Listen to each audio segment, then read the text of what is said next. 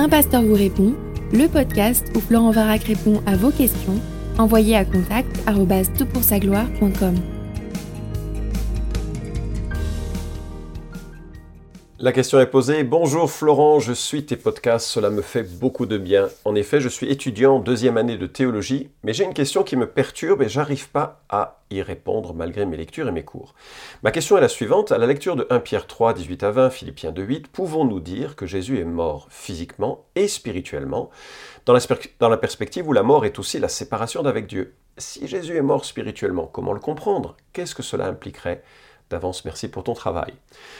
Merci pour ta question, merci aussi pour le, compliment et l'encouragement. À Dieu la gloire hein, pour les petites choses que je peux réaliser un petit peu sur le côté de mon activité principale. Mais euh, c'est vrai que c'est une question absolument magnifique sur la doctrine du Christ que tu poses et qui nous permet de revisiter euh, la notion de sa mort à la croix. Et euh, en cette saison de Pâques, c'est bienfaisant. Si tu étudies dans un institut biblique ou dans une fac de théologie, tu devrais avoir accès au traitement brillantissime de Henri Blocher dans sa Christologie. Le livre s'intitule La doctrine du Christ et tu auras la réponse de la page 199 à la page 207. Tu as un traitement assez complet de la mort du Christ, sa passion, et tu y trouveras quelques affirmations pertinentes que je vais reprendre euh, pendant ce podcast. Alors quand il est question de la mort, de quoi on parle? Eh bien, c'est important de définir la mort d'un point de vue biblique, euh, pas d'un point de vue physiologique seulement. Mais Genèse 3 nous apprend que la mort est la conséquence de la prise d'indépendance d'avec Dieu de la part des hommes. L'homme a choisi son propre chemin et la mort est devenue la conséquence de ce choix. Romains 6, 23, le salaire du péché, c'est la mort. Mais c'est pas simplement une mort qui vient immédiatement avec euh, la, mort physique, qui vient immédiatement avec la désobéissance, c'est vraiment quelque chose qui a transformé notre être intérieur. Nous sommes devenus pécheurs, euh, et Romains chapitre 5 et, et 1 Corinthiens chapitre 15 reprennent cette thématique en disant qu'il y a une chaîne qui nous unit à Adam spirituellement et qui rend notre être mortel.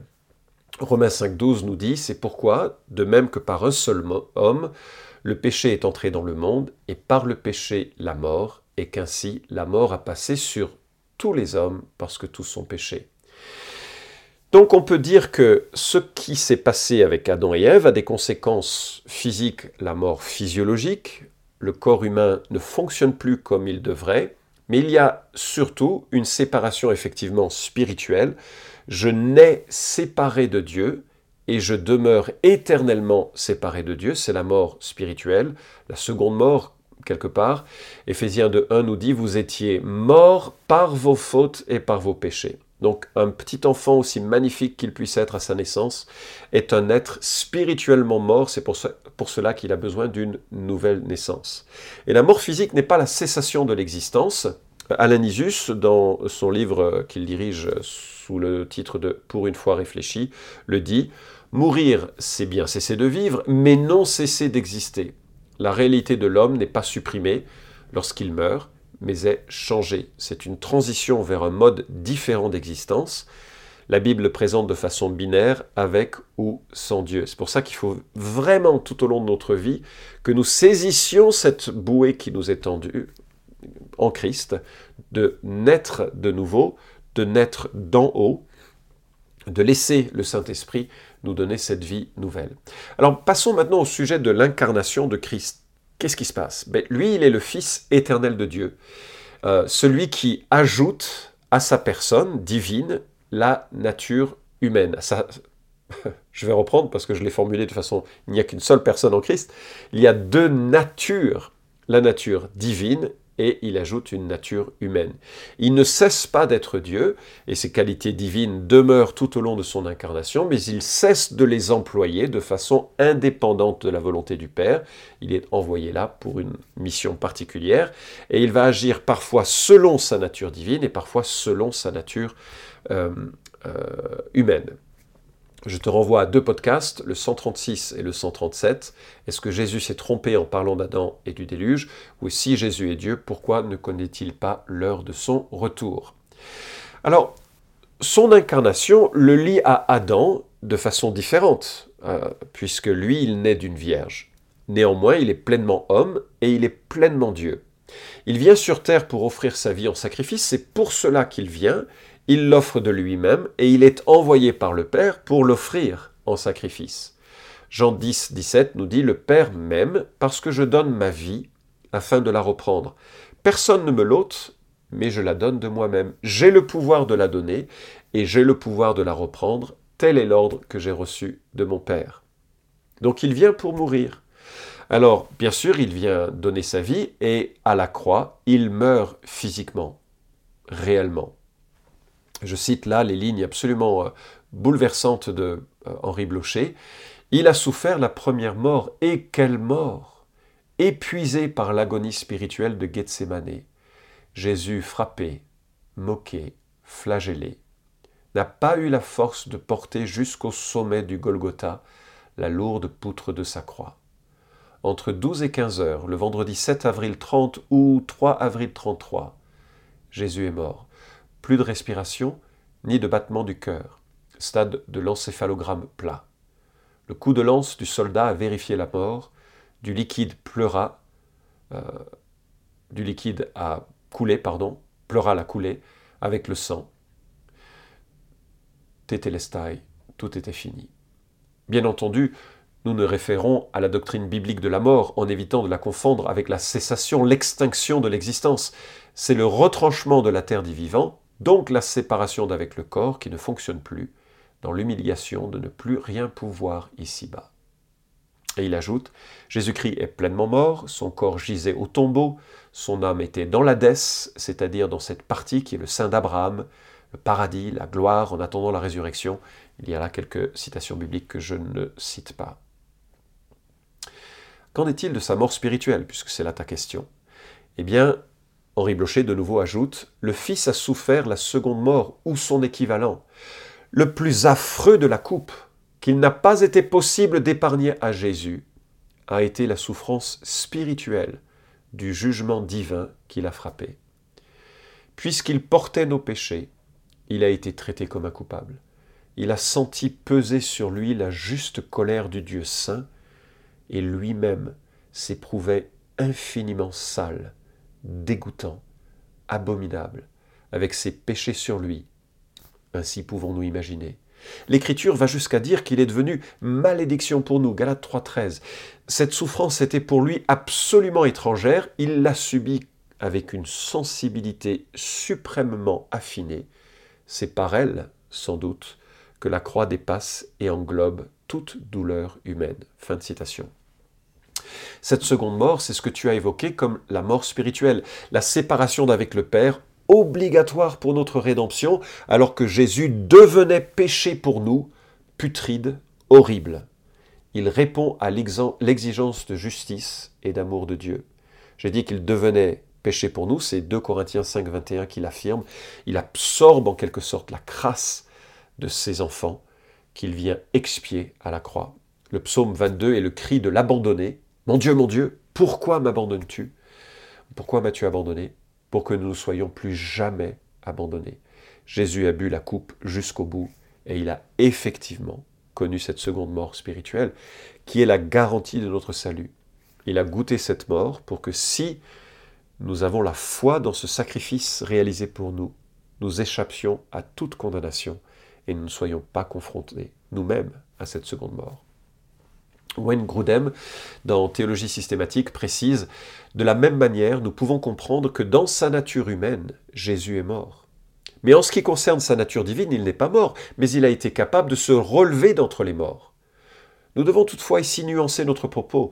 Il est vrai que quand Jésus est mort, son corps physique est mort et son âme ou son esprit humain a été séparé de son corps et est entré dans la présence de Dieu le Père dans le ciel. Il a ainsi connu une mort semblable à celle que connaissent les croyants qui meurent avant le retour du Christ. Il n'est pas correct de dire que la nature divine de Jésus est morte, ou pourrait mourir, si mourir signifie cesser toute activité, cesser d'être conscient ou perdre sa puissance. Néanmoins, en vertu de son union avec la nature humaine, la nature divine de Jésus a goûté à la mort d'une certaine manière. La personne du Christ a connu la mort. De plus, il semble difficile de comprendre comment la seule nature humaine de Jésus aurait pu subir la colère de Dieu contre les péchés de millions de personnes, Il fallait, semble-t-il, que la nature divine de Jésus subisse, elle aussi, d'une certaine manière, la colère que nous encourions à cause de nos péchés, bien que l'Écriture ne l'affirme nulle part explicitement. Par conséquent, même si la nature divine de Jésus n'est pas réellement morte, c'est toute la personne de Jésus qui est passée par la mort. Et la nature humaine, comme la nature divine, ont pris part d'une certaine manière à cette expérience. L'Écriture ne nous permet pas d'en dire plus à ce sujet. Fin de citation. C'est d'ailleurs pour cela que le Concile de Chalcédoine formule la doctrine du Christ ainsi euh, un seul même Christ, Fils du Seigneur, l'unique engendré, reconnu en deux natures sans confusion, sans changement, sans division et sans séparation.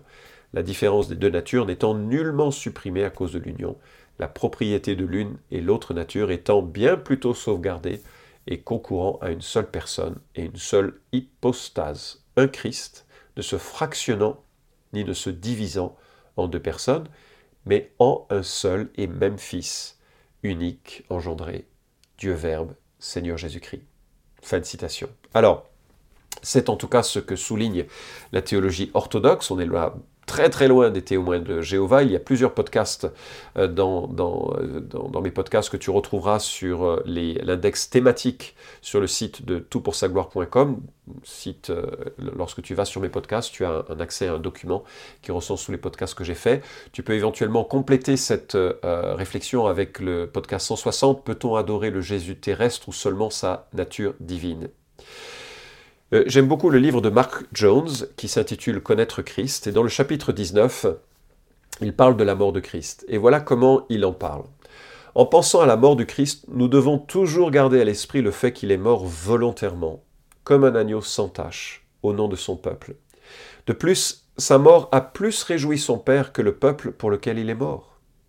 L'odeur de la mort du Christ a embelli les cieux et y a ajouté un parfum qui était inconnu jusqu'ici. Cet homme juif était maudit et horrible à voir aux yeux de ceux qui l'entouraient, mais aux yeux de l'armée céleste, il était la plus belle manifestation de la gloire de Dieu. Son empressement à mourir était égal au plaisir de Dieu, car plus Jésus était prêt à mourir, plus son Père trouvait plaisir en lui. Il faut toujours que nous gardions à l'esprit l'empressement de Jésus et l'acceptation du Père quant à son sacrifice, car afin que, comme par le bois nous étions devenus débiteurs à l'égard de Dieu, par le bois nous recevions la remise de notre dette. Fin de citation. J'espère que euh, si tu m'écoutes pour ce podcast, tu es au bénéfice de ce sacrifice de Jésus à la croix. De quoi on parle ici? On, on parle du fait que devant une humanité mortelle et marquée par le péché, Dieu a offert en Jésus un salut complet une rédemption éternelle qui passe par son sacrifice. Dieu vient lui-même en ajoutant la nature humaine à sa personne en son Fils, pour que nous puissions être ramenés auprès du Père à jamais. Quand il vient sur terre, il vit une vie parfaite, il est donc l'agneau sans défaut, qui était annoncé, qui était représenté typologiquement dans l'Ancien Testament avec l'agneau pascal. Et lorsqu'il meurt sur la croix, Dieu le Père qui est en colère contre tes péchés, mes péchés, manifeste cette colère non pas sur nous, mais sur Jésus, qui est venu pour ça. Il est venu pour absorber la colère du Père, qui est juste et nécessaire. Dieu est vraiment en colère contre les violences, toute forme de violence, les violences verbales, les violences sexuelles, les violences guerrières, les...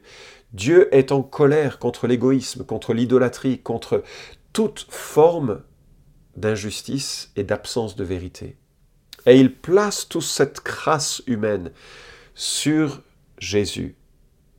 Et Jésus reçoit la condamnation, lui à notre place. Et voilà l'évangile, et voilà le marché qui nous est proposé.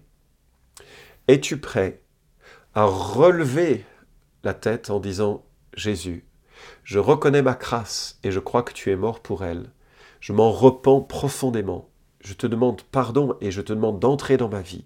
Et je veux cheminer avec toi, être loyal à ta personne maintenant que tu me donnes ton Esprit Saint pour pouvoir vivre une vie renouvelée et différente. L'évangile est cela, une substitution. Jésus qui meurt pour moi pour que je vive en lui. Je lui donne ma grâce, il me donne sa justice.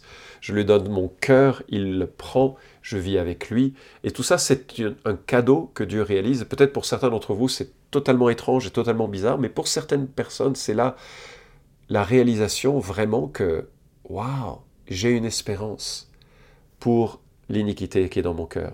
J'ai la possibilité de me repentir, j'ai la possibilité de recevoir le pardon, j'ai la possibilité de prendre un nouveau départ. Voilà la grâce de Dieu, voilà l'évangile et voilà pourquoi cette question est si belle et si importante. Nous euh, allons bientôt déménager et euh, nous euh, prenons une, maison qui a un petit peu de, terre avec quelques, quelques moutons sur le, sur le terrain.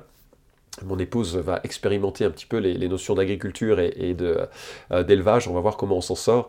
Mais je discutais avec le propriétaire qui me disait que c'était le moment un petit peu dur où, lorsqu'il prenait un, agneau et que c'était le, moment de, de, de, le mettre à mort en quelque sorte. Et puis de, et il, il le faisait très rapidement, c'était une minute. Ils ont, ils ont une vie de rêve sur un terrain de rêve, et puis il y a une minute euh, mauvaise, comme ce sera le cas pour chacun de nous d'ailleurs, hein, dans, tous les cas. Et, euh, et, je le regardais et je lui dis, mais tu sais, c'est exactement euh, ce que Jésus a fait pour toi. Lorsqu'il se présente à Israël, Jean-Baptiste dit de lui, voici l'agneau de Dieu qui ôte les péchés du monde.